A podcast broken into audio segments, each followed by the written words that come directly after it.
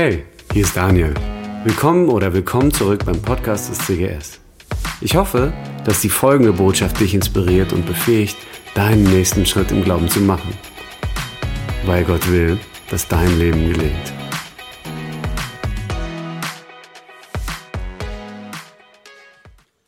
Ich war letzte Woche in Berlin und äh, ich äh, muss ehrlich sagen, ich habe es selten so sehr genossen wie dieses Mal. Ich dachte, Mann, ist das eine schöne Stadt. So im Sommer, wenn alles grün ist und alles schön warm und wir haben uns so ein, äh, wie nennt sich das, so ein Lastenfahrrad genommen und meine Schwägerin und so, bei denen wir gewohnt haben, die äh, wohnen mitten in Charlottenburg. Da kann man sich die überall ausleihen, ja. Und da sind wir die ganze Stadt abgefahren mit den Kindern vorne drin. Und äh, Svenja hat immer gewechselt zwischen Scooter und was, was halt so da rumstand, worauf sie Lust hatte. Ähm, und ich dachte, was für eine schöne Stadt. Und es ging mir tatsächlich selten irgendwie so in den letzten Jahren, immer wenn ich wieder da war. Und auch, äh, wo meine Familie jetzt zum Teil wohnt, erweiterte Familie quasi, die wohnen mitten in Charlottenburg, ja, und ähm,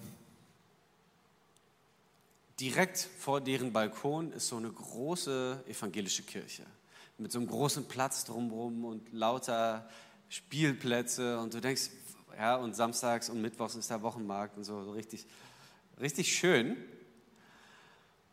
Und ich habe richtig viele Freunde von früher getroffen und so. Und gleichzeitig war es irgendwie unfassbar trostlos. Weil fast niemand, den ich kenne, und die allermeisten Menschen waren mal in Gemeinde, sind da irgendwie noch.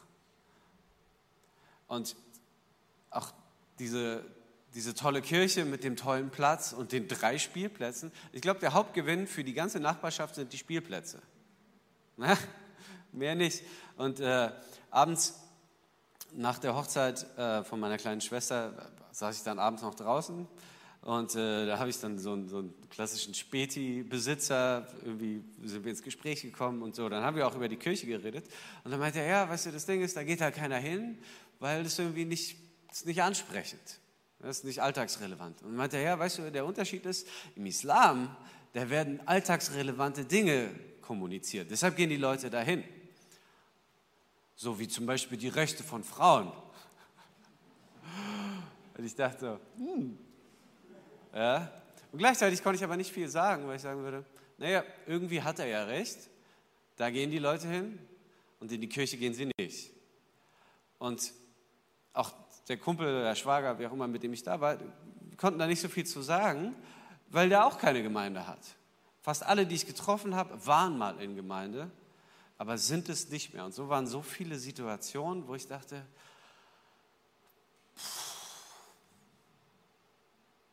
dann verstehe ich, dass man sich anderen Dingen zuwendet. Ja? Wenn Glaube, Gemeinde und so, wenn es nicht so erfüllend ist, dann findet man Freude am Fahrradfahren in der Stadt. Ja? Hat auch Spaß gemacht, ja? Und am Feiern und was weiß ich. Aber es führt, und es war irgendwie frustrierend zu sehen, bei ganz vielen Christen zu so einer Resignation. Ne? Bringt es halt nicht. Naja, dann machen wir halt andere Sachen. Gemeinde ist nicht so der Knaller, der Islam hat irgendwie mehr zu bieten oder was auch immer. Ja? Und ich glaube, das innere Gefühl, das Problem dabei ist auch so ein bisschen so ein Ressentiment, nennt sich das. Das bedeutet, es ist so eine gefühlte Ohnmacht. Ich kann ja jetzt auch nichts daran ändern. Ne, ich sehe die Kirchen an und ich sehe, dass da irgendwie wenig Leute hinkommen. Ressentiment bedeutet sozusagen, ich, ich bin frustriert darüber, weil ich ohnmächtig bin. Ich sehe das, ich sehe die Umstände und dann denke ich, ach, ist auch egal. Dann gucke ich mir sonntags halt irgendwas an und irgendwann gucke ich mir halt nichts mehr an und dann fehlt auch nicht so viel, außer dass ich so dieses Wissen habe, so, ich glaube das schon eigentlich. Also ich bin schon eigentlich Christ. Ja? Und irgendwie dachte ich, so ein bisschen kann ich nachvollziehen, dass man eben dann Erfüllung findet in anderen Dingen. Vater im Himmel, ich danke dir für diesen Morgen und für deine Gegenwart. Und Heiliger Geist, wir laden dich ein, dass du sprichst zu uns, zu jedem Einzelnen. Ich danke dir, dass du unsere Herzen berührst und dass du uns veränderst. In Jesu Namen. Amen. Ich möchte sprechen, wie ihr schon gemerkt habt, über Hoffnung. Weil ich glaube, Hoffnung wird massiv unterschätzt. Ja, also wir unterschätzen ganz, ganz massiv, welchen Einfluss Hoffnung und Erwartung auf unser Leben hat. Hoffnung und, Hoffnung und Erwartung verändern viel, viel mehr, als du glaubst. Und ich will mal ein kleines Beispiel zur Illustration nehmen. Ja, zwei Menschen kriegen denselben Job und arbeiten ein Jahr lang in diesem Beruf. Furchtbare Arbeitskonditionen, ja, 80-Stunden-Woche, furchtbar schwül in der Halle und wir müssen eine ganz stupide Arbeit machen, ist furchtbar anstrengend, ähm, haben im Grunde keine Freizeit, schlechte Arbeitszeiten. Und der eine kriegt 15.000 Euro am Ende des Jahres und der andere kriegt 15 Millionen Euro am Ende des Jahres. Was meinst du, was das für einen Einfluss haben wird auf die Art und Weise, wie sie ihre Arbeit und Tätigkeit wahrnehmen. Der eine wird irgendwann, der mit den 15.000 Euro, wird irgendwann so leiden unter den Arbeitsbedingungen und unter der mangelnden Freizeit und unter dem Stress und wie schlecht und eintönig und einfach frustriert sein und irgendwann aufhören, weil er sagt, das, das geht nicht, das klappt nicht, das ist zu anstrengend und das ist, oh, das, das ist furchtbar. Und der andere kommt und pfeift auf der Arbeit. Ja? Was meinst du? Hoffnung und Erwartung verändert mehr, als du glaubst. Diese Perspektive, mit der wir leben, was kommt, verändert massiv, wie du dein Hier und Jetzt wahrnimmst. Verändert massiv deine Umstände. Und wir unterschätzen es ganz, ganz häufig. Viktor Frankl war ähm, ein österreichischer Psychologe, der im Konzentrationslager in Dachau war. Und er hat mit der Zeit festgestellt, dass Menschen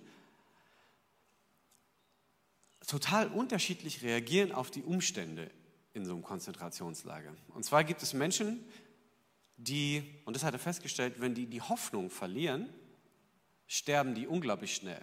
Und es gibt Menschen, die mit einer Hoffnung leben, die auch einen anderen Lebensstil bewahren. Ja? Also es gab zum Beispiel einen Kandidaten, der so eine innere Überzeugung hatte, der hatte so einen Traum, am 31. April werden äh, wir befreit. Oder am 30. April, ich weiß gar nicht genau. Ah, muss der 30. gewesen sein. Ja? Äh, sorry, keine Gewehr. Ja? Jedenfalls, äh, und er meinte, das wäre tatsächlich eine göttliche Offenbarung gewesen. Ja? Also du lebst in diesem Konzentrationslager. Und er meinte, und er war fest davon überzeugt, so, wir werden befreit am 30. April.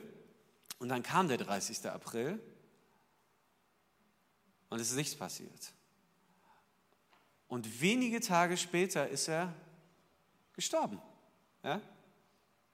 Und so gab es ganz viele andere Dinge, wo er gemerkt hat, es hat einen massiven Einfluss, was ich glaube, was ich hoffe und welche Erwartungen ich habe auf mein ganzes Verhalten. Er hat zum Beispiel analysiert und festgestellt, dass zum Beispiel manche ja kooperieren und kollaborieren, ja? Menschen betrügen, hintergehen, dann mit den Nazis zusammenarbeiten und so weiter. Und es gab zum Beispiel einen Mann, der außerordentlich herausgestochen ist, weil er so freundlich war weil er wertschätzend war gegenüber den Kollegen, aber auch sogar gegenüber den Nazis. Und dann hat er ihn mal gefragt, so, wie, so was seine Haltung ist. Und er meinte, ich glaube, dass seine Frau, die schon gestorben ist, dass sie auf ihn herabschaut. Und dass auch Gott auf ihn herabschaut. Und er möchte sie nicht enttäuschen. Und deshalb wird er sein Leben so gestalten, dass er Gott und seine Frau ehrt damit. Und das hat er durchgezogen. Und so kann man feststellen, dass die Hoffnung, die Erwartung viel massiver unser Leben verändert, als wir glauben. Glaubst du das? Und wir haben Hoffnung. Christen haben Hoffnung, zumindest in der Theorie. Ja? Zum Beispiel im Römischen, im Römischen Reich war es so, dass mehrmals die Pest ausgebrochen ist. Und wisst ihr, wer die Letzten waren, die geblieben sind in den Pestgebieten? Das waren die Christen, die scheinbar furchtlos geblieben sind unter dem Risiko ihres Lebens. Und viele von denen sind gestorben und haben sich um die Pestkranken gekümmert und sind dabei selbst erkrankt und gestorben. Waren es bessere Menschen? Waren die liebevoller? Die hatten eine andere Hoffnung. Sie hatten eine sehr reale Hoffnung auf das, was kommt, aufgrund der Art und Weise, wie sie ihr Leben gestalten. Und das verändert ihr Verhalten. Das hat ganz massiv ihr Verhalten verändert im Hier und Jetzt, im Angesicht des Todes, im Angesicht der Pest. Und die Frage ist, wie real ist deine Hoffnung? Wie würdest du dich verhalten? Würdest du fliehen oder würdest du entsprechend deiner Hoffnung leben? Und das Herausfordernde ist, dass theoretischer Glaube nicht verändert. Ja, du kannst ja alles Mögliche glauben, sowas wie eine christliche Doktrin. Ja, ich glaube an die Auferstehung und ich glaube an Gott den Vater und Heiliger Geist und so weiter. Und ja, wir werden. Aber ganz häufig leben wir nicht wirklich verändert. Ganz häufig begegnen mir Christen, wo ich sagen würde, ja, diese Transformation ist irgendwie nicht sichtbar. Du lebst nicht wirklich so, als könnte was auch immer passieren. Und es reicht dir, dass du Gott hast. Du lebst nicht so wie jemand, der nicht abgelehnt werden kann, weil er von seinem himmlischen Vater geliebt ist. Wie jemand, der, dessen Selbstbewusstsein gegründet ist in der Liebe des Retters. Ja, so viele Bereiche, wo ich sagen würde, es ist nicht sichtbar. Es ist ein theoretischer Glaube, aber es findet irgendwie wenig Ausdruck im Leben. Es ist quasi eine, ein theoretischer Glaube, der im Kopf ist, aber keine Erfahrung, die unser Leben verändert hat. Und in so eine Situation schreibt der Apostel Paulus einen Brief, nämlich an die Epheser. Und er schreibt, darum knie ich nieder vor Gott, dem Vater, und bete ihn an. Ihn, dem alle Geschöpfe im Himmel und auf der Erde ihr Leben verdanken und den sie als Vater und zum Vorbild haben. Ich bitte Gott, euch aus seinem unerschöpflichen Reichtum Kraft zu schenken damit ihr durch seinen Geist innerlich stark werdet. Mein Gebet ist, dass Christus durch den Glauben in euch lebt. In seiner Liebe sollt ihr fest verwurzelt sein. Auf sie sollt ihr bauen, denn nur so könnt ihr mit allen anderen Christen das ganze Ausmaß seiner Liebe erfahren. Ja, ich bete, dass ihr diese Liebe immer tiefer versteht, die ihr doch mit unserem Verstand niemals ganz fassen können. Und dann werdet ihr auch immer mehr mit dem ganzen Reichtum des Lebens erfüllt sein, der bei Gott zu finden ist. Gott aber kann viel mehr tun, als wir jemals von ihm erbitten oder uns auch nur vorstellen können. So groß ist seine Kraft, die in uns wirkt. Amen. Er betet, und er betet eigentlich lustige Sachen. Er betet, dass Jesus in uns lebt. Tut er das nicht? Weil an anderen Stellen schreibt er, das ist ja sehr deutlich, die Tatsache, dass du Christ bist, macht deutlich, dass Jesus in dir lebt. Er schreibt doch an Christen. Und er betet, dass sie erfüllt werden, dass wir erfüllt werden. Sind wir das nicht? Mit der Liebe Jesu, mit, dem, mit allem Reichtum, der von Gott kommt. Sind wir das nicht? Und ich würde sagen, das, was uns häufig fehlt, das, was häufig Christen fehlt, das ist das, worum er betet. Nicht, weil wir es nicht theoretisch haben, sondern weil wir es praktisch nicht abrufen. Weil es praktisch unseren Alltag nicht verändert. Und das ist das Interessante, deshalb bittet er das. Und ich glaube, das Problem kann man relativ gut verdeutlichen äh, mit einer Geschichte. Und zwar habe ich mal von einem Freund, einem Pastor gehört, dass er eine Frau hatte in der Gemeinde, die unter sehr ärmlichen Verhältnissen gelebt hat. Ja, also die hatte so, so, so ein Haus mit Holzsparren und an manchen konnte man quasi von außen das Licht durchscheinen sehen. Weil die hat, ne, da waren so kleine Sparrenrisse, wie auch immer. Ja. Und das hat natürlich dazu geführt, dass es im Sommer unfassbar heiß war und im Winter unerträglich kalt. Und was war die Konsequenz? Diese alte Dame war ständig krank und ist am Ende daran gestorben. Aber das Spannende ist, dass sie nicht so arm war.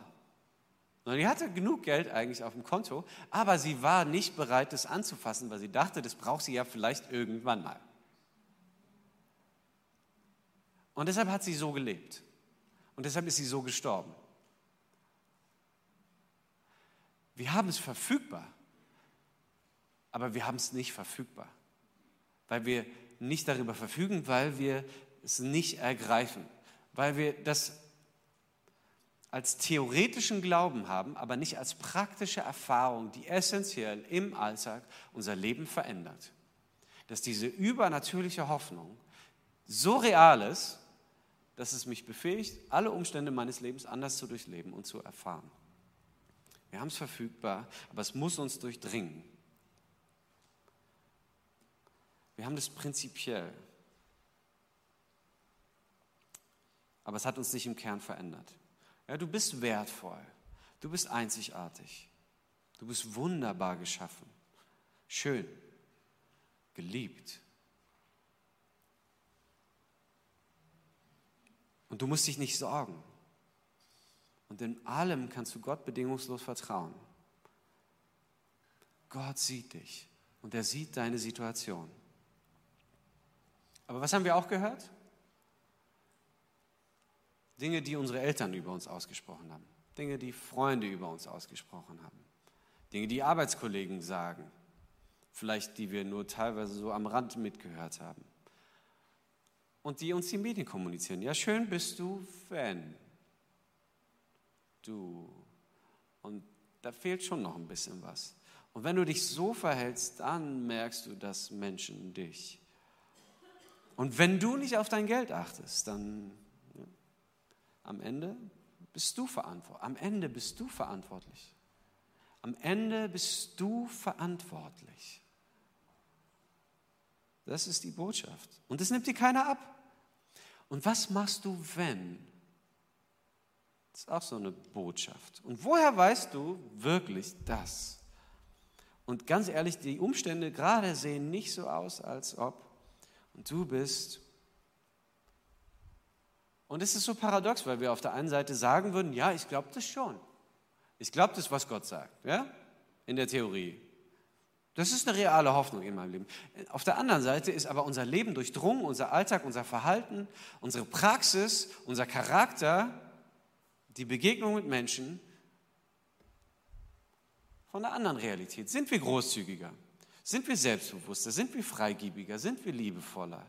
Sind wir vergebungsbereiter? Sind wir schwerer zu kränken? Sind wir vertrauensvoller? Sind wir hoffnungsvoller? So was prägt dich am Ende des Tages mehr? Was hat dein Herz durchdrungen? Glaube könnte uns charakterlich nachhaltig verändern. Die Beziehung zu Jesus könnte uns ganz gravierend verändern. Wie wir umgehen mit Herausforderungen, wie wir umgehen mit Leid, wie wir umgehen mit Schmerz, wie wir umgehen mit Tod, mit Ängsten, mit Verlust. Wir haben es verfügbar, aber wir sind so oft diese alte Frau, die nicht darauf zugreifen. Es ist in der Theorie da, es hat unser Herz nicht durchdrungen.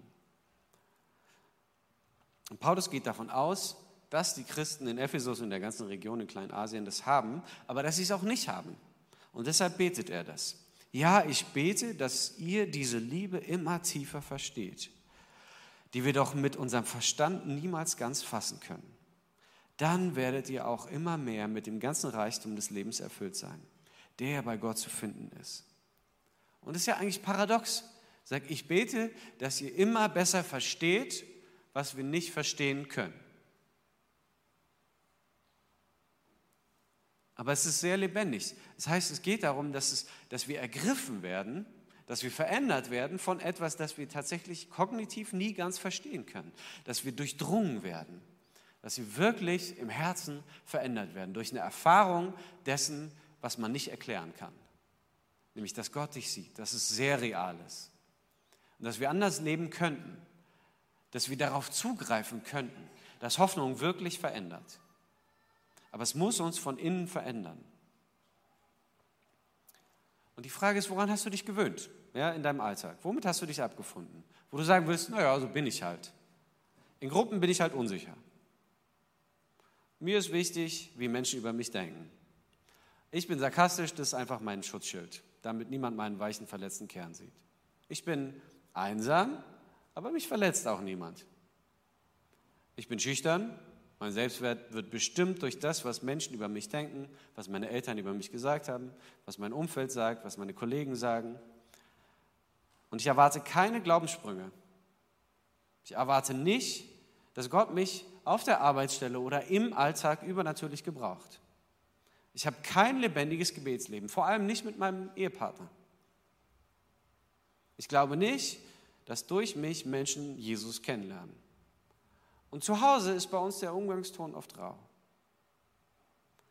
Ich schwätze halt, wie ihm das Maul gewachsen ist. Gell? Das ist normal. Sind Christen normal? Sind wir normal?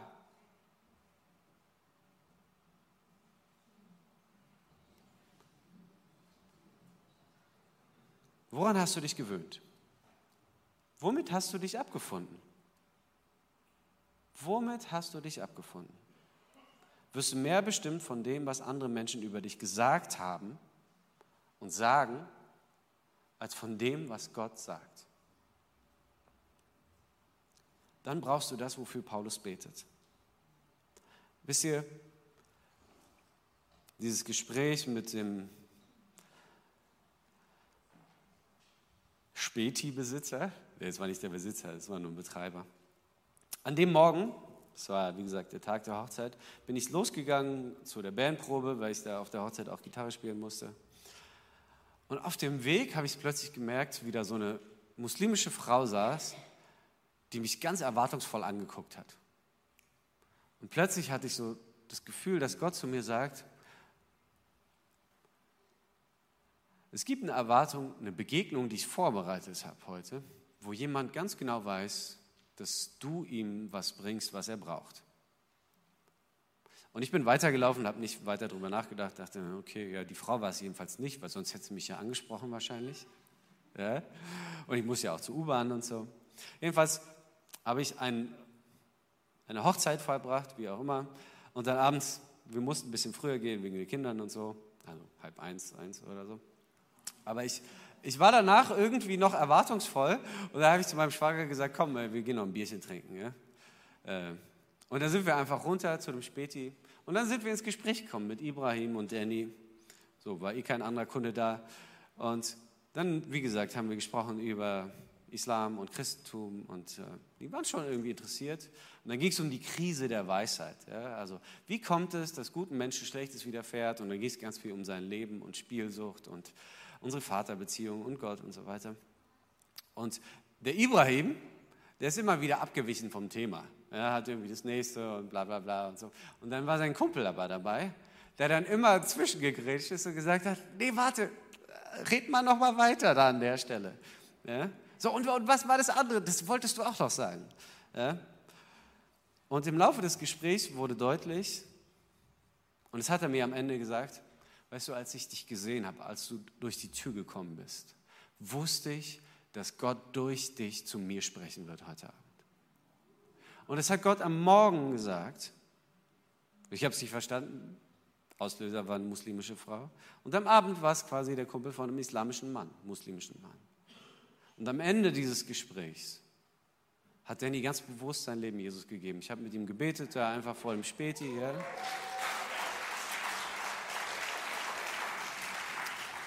Und einen anderen Abend saß ich vor dieser gotischen Kirche da auf diesem Park, wie auch immer, Platz, was weiß ich. Und auch mit jemand, ja, und wir haben auch ein bisschen getrunken, so, was man so macht, auf so einem Platz halt abends. Ähm, und irgendwann hat sich so ein Typ dazu gesetzt. Ja. Und der wirkte so, ich hatte das Gefühl jedenfalls, als müsste man mit ihm sprechen.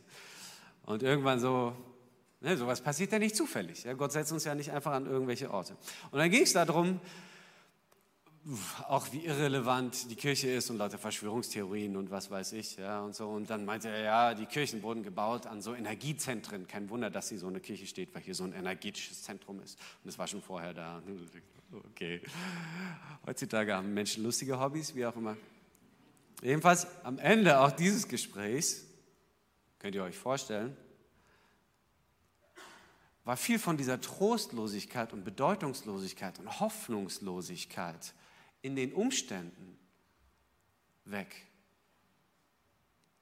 weil wir diese lebendige Hoffnung in uns tragen, weil Ströme lebendigen Wassers von uns ausgehen.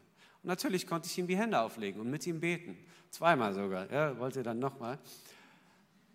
Und Gottes Kraft ist real und erlebbar und erfahrbar Und sie gründet nicht in den Umständen, in so einer trostlosen Kirche, an so einem schönen Platz, in so Umständen, wo man denkt, hey, bei dem Wetter und den Umständen und wie Gemeinde teilweise aussieht in Berlin und was weiß ich, ja, dann widmen wir uns halt anderen Dingen zu. Nein, weil Jesus derselbe ist, gestern, heute und in alle Ewigkeit. Und weil er lebt in dir, weil unsere Hoffnung nicht gründet in Umständen oder Dingen, die mal waren oder Dingen, die Menschen über dich ausgesagt haben. Weil dein Selbstwert nicht darin gegründet sein sollte sondern gegründet in dem, was Jesus über dich sagt, was Gott über dich denkt, wie Gott dich sieht. Und das macht uns hoffnungsvoll in Hoffnungslosigkeit. Und ich hätte noch ein paar Situationen, die ich erzählen könnte jetzt von der letzten Woche, aber ich will noch ein kleines Beispiel.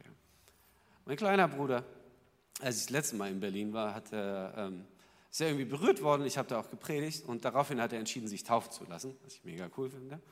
Und er hat so einen Kumpel, der, soll ich sagen, immer, ah, die gucken meine Gottesdienste nicht, von daher kann ich das sagen, der, der irgendwie nicht so gut angesehen ist in meiner Familie. Ja, das ist schwierig, aber das ist halt der beste Freund. Naja, deshalb wird er irgendwie so geduldet. Ja? Und äh, dann war ich jetzt eben da wegen der Hochzeit und so. Und dann habe ich für alle Essen gemacht. Ja, ganze Sippe ist gekommen. Und dann habe ich gebetet. Darauf bestehe ich. Wenn ich da bin, bete ich. Und ich habe meiner kleinen Schwester die Hände aufgelegt und sie gesegnet. Und dieser, dieser schwierige Freund meines kleinen Bruders stand da.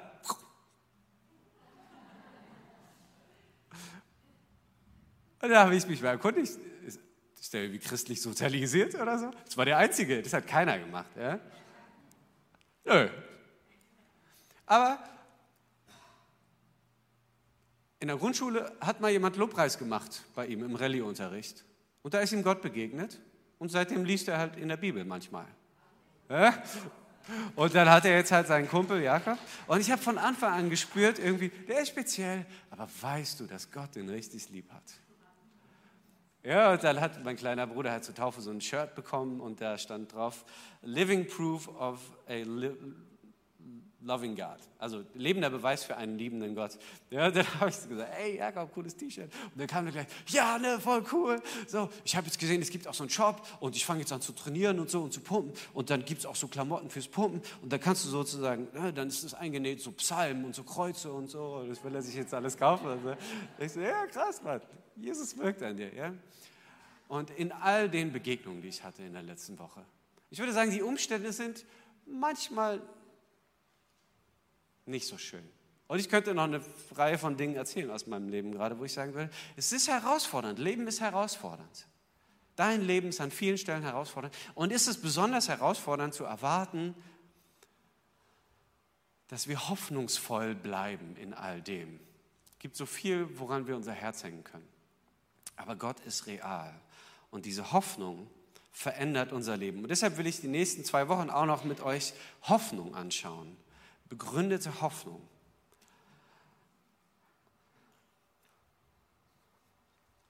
Hoffnung, die nicht gründet in den Umständen, sondern dass meine Erwartung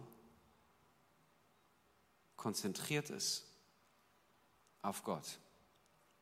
Und ich habe noch ein kleines Beispiel. Stell dir vor, du würdest leidenschaftlich Klavier spielen. Und du hast immer mal wieder Freunde, die sagen, hat bist schon ziemlich gut. Ja? Und es kommt vor, dass, keine Ahnung, bei irgendeiner Veranstaltung spielst du Klavier und einer der besten Pianisten der Welt ist anwesend und spricht dich danach an. Sag, ich glaube, du bist die beste Pianistin, der beste Pianist, den ich je gehört habe. Nichts gegen deine Freunde, aber das stellt alles in den Schatten, was du vorher gehört hast, jemals. Und weißt du, was Gott, der Schöpfer des Universums, über dich denkt? Und das ist weit höher als der beste Pianist. Und wenn er so unfassbare Dinge sagt und die unser Leben nicht verändern, dann muss es daran liegen, dass wir es nicht wirklich gehört haben. Dass es unser Herz nicht als eine lebendige Erfahrung durchdrungen hat. Und das geschieht nur, Paulus beschreibt es gar nicht, sondern er betet es einfach. Wisst ihr, wie, wann man angefangen hat, Fotos zu erzeugen?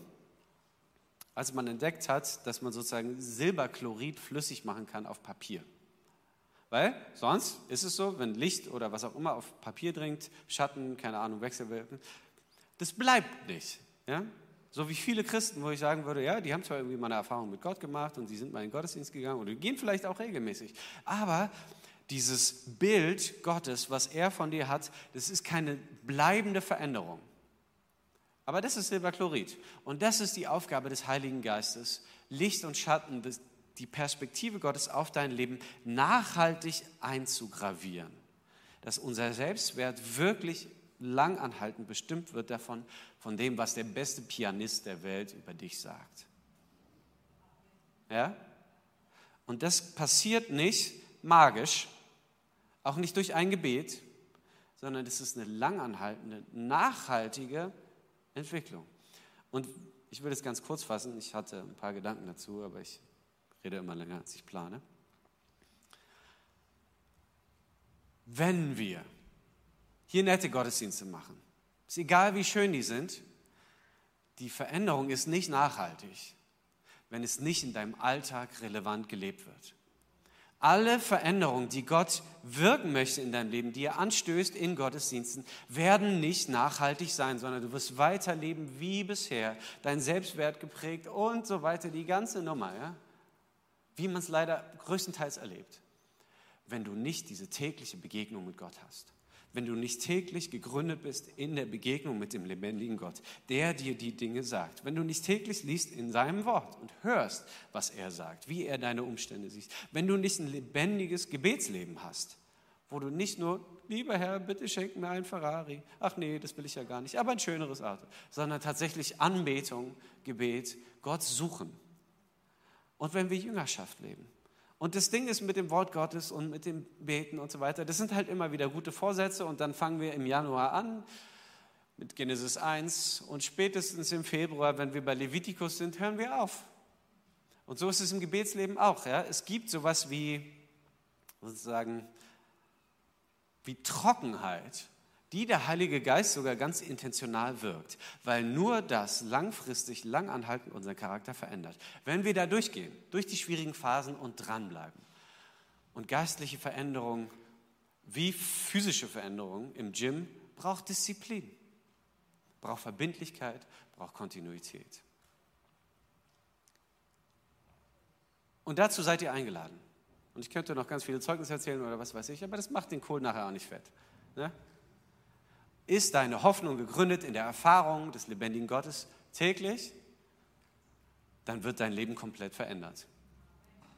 Amen. Wir wollen jetzt noch miteinander das Ganze zum Ausdruck bringen. Ja?